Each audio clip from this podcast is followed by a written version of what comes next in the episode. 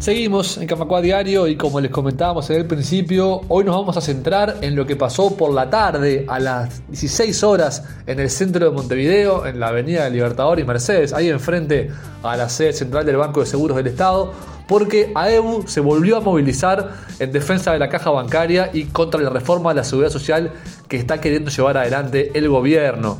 La medida incluyó un paro zonal parcial a partir de las 15 horas que abarcó a todas las empresas del sistema financiero de la zona del centro y Aguada y se hizo un acto con oratoria en este punto frente al Banco de Seguros.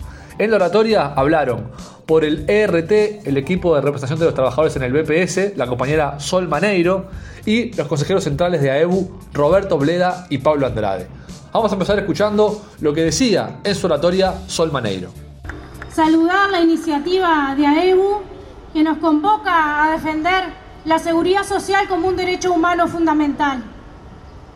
La seguridad social nos acompaña desde antes de nacer hasta después de morirnos, por eso la importancia de conocer bien qué es lo que está en juego. Nos acompaña desde antes de nacer cuando a nuestras madres embarazadas les hacen el screening y detectan enfermedades cromosómicas. Cuando nacen nuestros bebés y le pinchan el talón y detectan enfermedades congénitas. Cuando sacamos las órtesis, las prótesis, los perros guía para las personas invidentes, la operación Milagros, todo eso es la seguridad social solidaria y es lo que está en juego. Este gobierno presenta un proyecto de reforma de jubilaciones y pensiones y no lo hace a través de un diálogo social. Nos deja por fuera de esa conversación, nos deja por fuera de esa negociación. Presentan un proyecto que es pura y exclusivamente de recortes. Recortan en las pensiones por viudez. Si nos quedamos viudas a los 40 años nos van a dar la pensión por un año.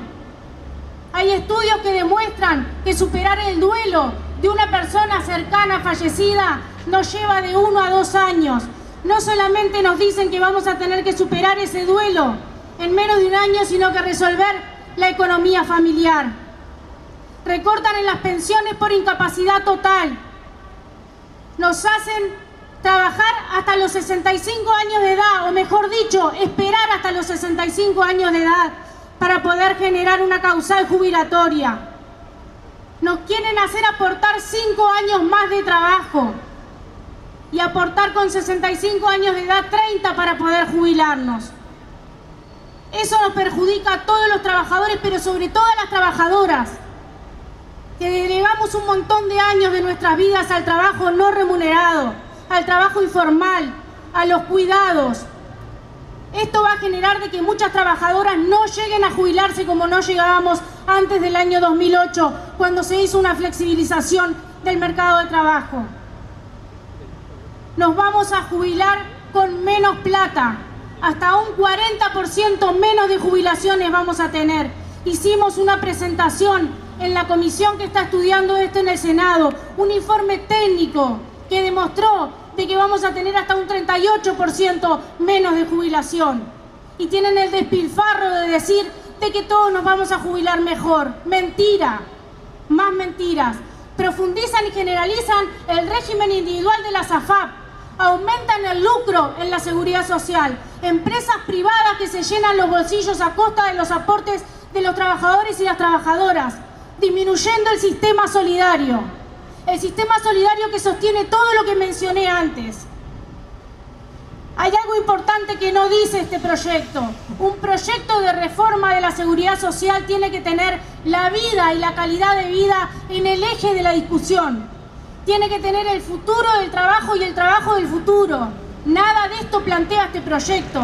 Como la automatización de los puestos de trabajo todos los días sustituyen personas por máquinas. Y eso no cotiza a la seguridad social. No plantea cómo cada vez más hay monotributos y aún unipersonal que cotizan por un ficto a la seguridad social y genera una inequidad. No plantea cómo la tecnología hace que aumente el gran capital en menos tiempo y los trabajadores trabajamos igual. Es grave lo que está en la mesa. Es una reforma express que quieren aprobar el 27 de diciembre en el Senado, en el medio del pan dulce y de la sidra. Es importante estas instancias de todos los trabajadores, todas las trabajadoras, pero toda la sociedad en su conjunto, porque esto nos pega a todos. No son solamente jubilaciones. Es un proyecto que va a ver sus frutos dentro de 20, 30 años. ¿Cuál es el apuro de aprobarlo antes de fin de año? No hay un consenso social. La representación de los empresarios se manifestaron en contra de este proyecto.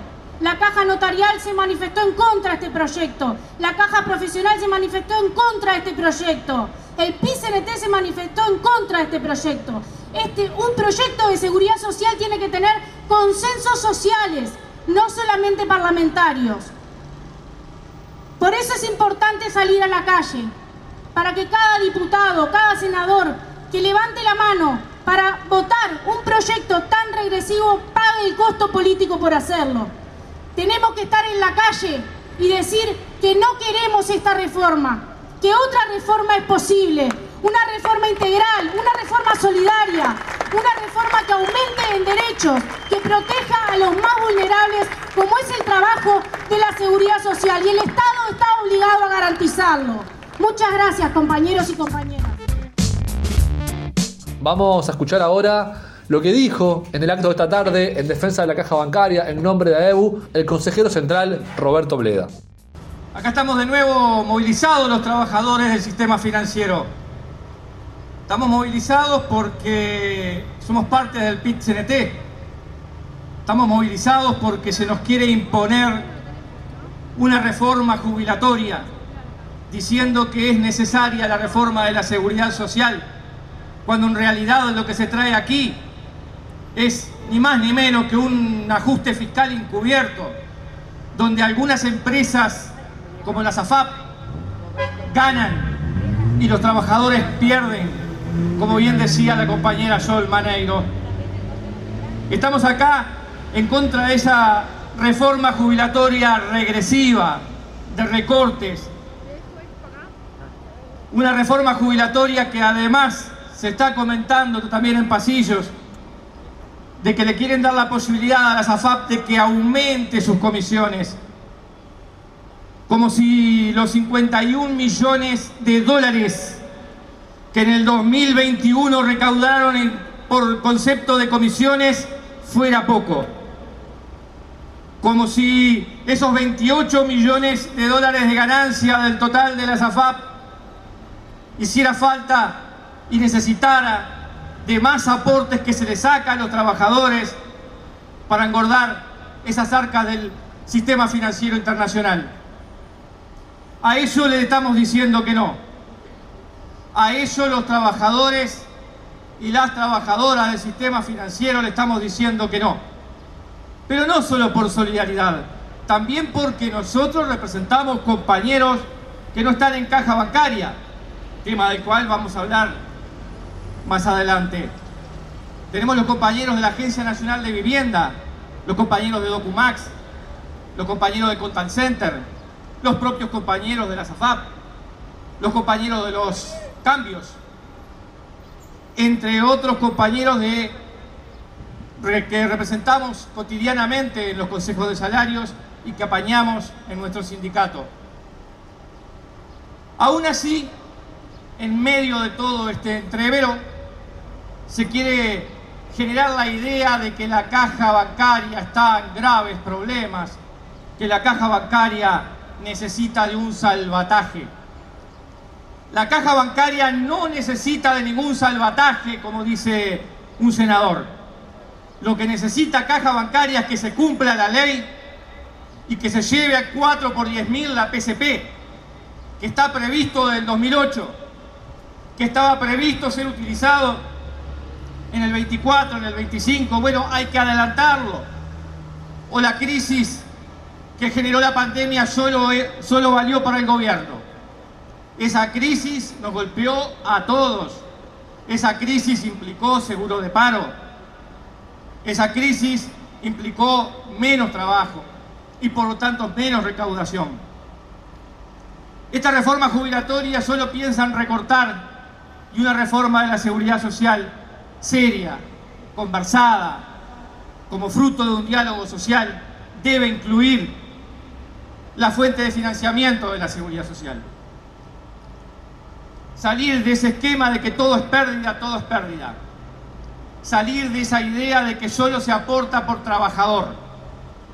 El fruto de nuestro trabajo son las ganancias de las empresas y sobre ello se debería aportar también a la seguridad social. En síntesis, compañeros, estamos pidiendo para la caja bancaria que se cumpla lo que marca la ley y que se deje de decir que está en problemas y que está desfinanciada y que necesita un salvataje. Eso nos permitirá concentrarnos en el tema de fondo que es esta reforma jubilatoria, a la que vamos a resistir, a la que vamos a resistir en la calle, en cada lugar donde podamos expresarnos, ahora con los senadores, después con los diputados. No queremos que esta reforma salga porque es una reforma negativa, regresiva. El aumento de la PCP lo va a explicar mejor Pablo. De alguna manera pide un esfuerzo a los banqueros a lo del sistema financiero, no le va a implicar ningún esfuerzo al gobierno. Un pequeño esfuerzo para ese sistema financiero que completó 668 millones de dólares de ganancia el año pasado y que lleva acumulado a hoy, a octubre, por noviembre todavía no están los datos, lleva acumulado a octubre más de 400 millones de dólares de ganancia. Pero por supuesto que es un esfuerzo mínimo para el sistema financiero lo que estamos planteando acá. Por lo tanto, compañeros, este tipo de movilizaciones que hemos comenzado desde nuestra comparecencia en el Senado es el arranque, es el calentar motores, es el irnos preparando para esa Asamblea General de Bancarios que va a ser convocada sin lugar a dudas para definir estos temas. Por acá, compañeros, los convidamos a seguir movilizados, a seguir fuertes, a seguir unidos y a seguir trabajando en la defensa de la seguridad social y de nuestra caja bancaria. Salud, compañeros. Y para finalizar, vamos a escuchar el discurso que dio cierre al acto de esta tarde en Avenida del Libertador y Mercedes. Vamos a escuchar la palabra del consejero central de AEBU, Pablo Andrade. Gracias por estar y por participar de esta jornada y la importancia de que cada vez más compañeros se vayan sumando a esta expresión de movilización y también de tener en claro cuáles son los centros que el sindicato está poniendo. En primer lugar, tenemos que definir claramente un escenario en el cual vamos en conjunto con el movimiento sindical, en una sola unidad en una estrategia unificada para enfrentar la reforma de la seguridad social. Pero simultáneamente tenemos que desarrollar acciones, información y movilización asociado a la defensa de nuestra caja bancaria. La caja está sufriendo el impacto de estos dos años y medio en los cuales el empleo cayó en el sistema financiero. Perdimos 1.200 puestos de trabajo en el sistema que todos, todos fueron yendo a la caja bancaria a jubilarse. Es decir, dejaron de ser aportantes a la caja para pasar a ser jubilados. Desde que se comenzó esta campaña diciendo que la caja bancaria estaba fundida, se generó una aceleración de ese proceso. Hace no más de un año, los compañeros esperaban a los 61 años para jubilarse.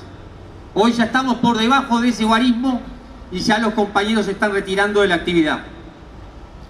Todo eso incide junto a los efectos de la pandemia y los seguros de paro, junto a la pérdida salarial que le impuso a los trabajadores de la banca pública postergar la concesión de un convenio colectivo que asegurara el mantenimiento del salario junto a lo que fue el efecto en la banca privada de la, el avance tecnológico. Los bancos privados lograron en solo un año de pandemia los objetivos de cinco años de digitalización de los clientes. Eso provocó que muchísimos puestos de trabajo fueran cada vez más prescindentes. Se acostumbró al cliente a ser el que se autogenera, el que se autoatiende. Y esa ha implicado que la red de sucursales en todos los bancos privados tenga un descenso sustancial. Esos efectos de la tecnología tenemos en caja bancaria un resguardo, un resguardo para enfrentarlo, un resguardo que fue creado en 2008. En 2008 con la ley 18396 creamos la prestación complementaria patronal una prestación que independiza la cantidad de puestos de trabajo que aporten a la seguridad social y se vincula directamente al negocio de los bancos, al negocio de las empresas financieras y las compañías de seguro. Cuando comenzamos la discusión en la comisión de expertos, la propuesta Saldaña era reducir esa prestación complementaria. Y debimos movernos, negociar, aportar ideas aportar argumentos para frenar ese intento que intentaba, en primer lugar, reducir la PCP que aporta el Banco de Seguros del Estado. Logramos que hoy por hoy en la discusión no esté la rebaja de la PCP, pero el proyecto del Poder Ejecutivo está muy lejos de aceptar que la prestación complementaria patronal es la herramienta fundamental que tiene para la seguridad social a nivel nacional pero especialmente aplicarla en un 100% en la caja bancaria para resolver la crisis que la caída del empleo en el sector está provocando. Esto es básico que lo tengamos en claro. Vamos a afrontar esta etapa de discusión sobre el futuro de la caja bancaria para asegurar que cumpla con sus obligaciones el año que viene sobre la base de promover que la prestación complementaria patronal se apliquen el 100% de lo que está establecido en la ley 18396. Y ese es el eje de nuestra bandera política en este momento. Sin embargo, encontramos un poder ejecutivo que está mucho más comprometido con defender a las empresas. Está dispuesto a aumentar la edad jubilatoria, a bajar las jubilaciones, a imponerle un impuesto a los jubilados antes que tocar a las empresas. Y no es nada nuevo, compañeros. Vivimos la pandemia con impuestos al trabajo, pero no hubieron impuestos a la empresa. Vivimos un Uruguay que crece en cuanto a su inversión productiva, en la rentabilidad, en los depósitos bancarios millonarios de las grandes empresas, sin que aporten un solo peso a resolver la crisis social que viven los uruguayos. Por lo cual no nos llama la atención de que este gobierno apueste nuevamente una reforma restrictiva y regresiva. Nos llamaría mucho la atención que aceptara poner las herramientas que están arriba de la mesa para dar solución. Por eso vamos a tener que seguir movilizándonos porque este Poder Ejecutivo no quiere recorrer el camino que está establecido en la 1896 y quiere nuevamente descargar sobre todos nosotros el peso de un ajuste. Así que vamos a seguir y vamos a seguir movilizados porque la reforma de la seguridad social, como bien planteaban los compañeros, la que involucra a todos los trabajadores, implica caídas sustanciales de las futuras jubilaciones, pérdida de derechos, nuevas condiciones para acceder a los beneficios más mínimos de protección social. Todo eso basado en un principio de ajuste fiscal que conlleva que los trabajadores, trabajadoras y jubilados carguen con el peso de esta ajuste. Saldain ha tenido el tupé de decir que esta reforma era mejor para todos, que todos íbamos a ganar más. ¿Alguien podría explicar cómo hace para bajar el déficit fiscal en tres puntos sin aumentar un solo peso los ingresos de la seguridad social? Claramente es porque esa rebaja del el peso del PBI y la seguridad social va a ser descargado sobre trabajadores y jubilados. Y esa es la única verdad a la cual tenemos que enfrentar y con la cual tendremos que pelear. La reforma de la seguridad social que plantea el gobierno, además de regresiva, es anacrónica, mira el pasado, está concebida sobre la base de cuando nuestros padres aportaban a la seguridad social, seguir cargando sobre los puestos de trabajo. El futuro del trabajo tiene cada vez menos empleo, menos estabilidad, menos permanencia y sin embargo siguen apostando a una reforma que implica que de alguna manera los futuros trabajadores accedan cada vez menos a los beneficios de la cobertura y la protección social. Por eso la enfrentamos, también desde una perspectiva del futuro, también pensando en los jóvenes que van a quedar fuera del mercado de trabajo por el estímulo a la permanencia de seguir trabajando hasta los 65 años.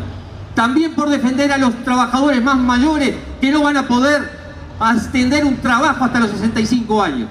Por todo eso tenemos mucho por lo cual enfrentar y mucho por lo cual pelear. Seguramente la etapa express nos lleve a movilizarnos aún entre las fiestas hacia el Parlamento para expresarnos. Seguramente en la etapa de diputado tengamos que desplegarnos mucho más en todo el país para enfrentar esta reforma. Y tenemos argumentos, tenemos elementos. Otra reforma es posible porque otra forma de financiar la seguridad social es posible. Y es posible sin castigar a la pequeña y mediana empresa. Es posible recargando aquellos sectores de mayor poder y privilegio que sustituyen permanentemente el trabajo por tecnología. Por todo eso, porque hay soluciones alternativas, porque el PCNT sigue impulsando un modelo diferente de seguridad social y porque todos nosotros vamos a seguir en esta lucha con el PCNT y en defensa de la caja bancaria, seguiremos avanzando, compañeros. Adelante siempre y este es solo un jalón en el camino. Arriba, compañeros. Camacua Diario. Un resumen informativo para terminar el día.